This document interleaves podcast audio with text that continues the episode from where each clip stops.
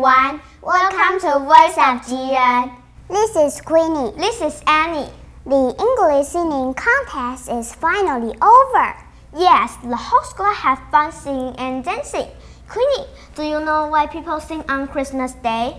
Mm, because singing is happy, and we should all enjoy the holiday the best we can.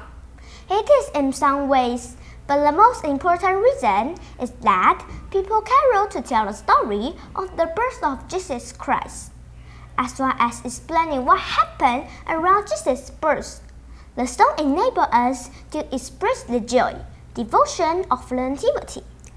What's so special about Jesus' birth? Upon the birth of Jesus, a bright star rose above where he was born. Three wise men traveled across the desert to kneel before the kings of Jews. I didn't know that Christmas is actually Jesus' birthday. Now I know. I have seen groups of people caroling with red hats. I always find their singing peaceful and calming. Is caroling the reason why we have singing contest? That I don't know, but we can see it as a way to share the joy to the world. Don't you feel happy when we sing and dance? And don't you feel happy when we just listen to people sing and watch them dance? I do. I think Christmas is all about sharing the holiday spirit, no matter you do it with cards or gift or just songs. It's like the lyrics of the song Go Christmas says, Give we give our memories. It's not a gift that matters, the softness is. Let's check out the song Go Christmas.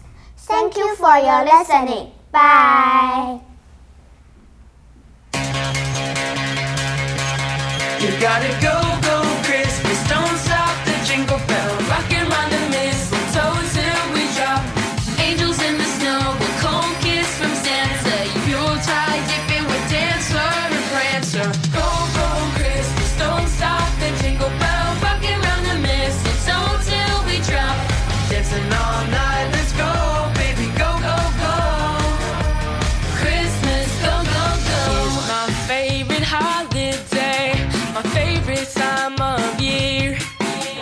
cards we write and Christmas lights.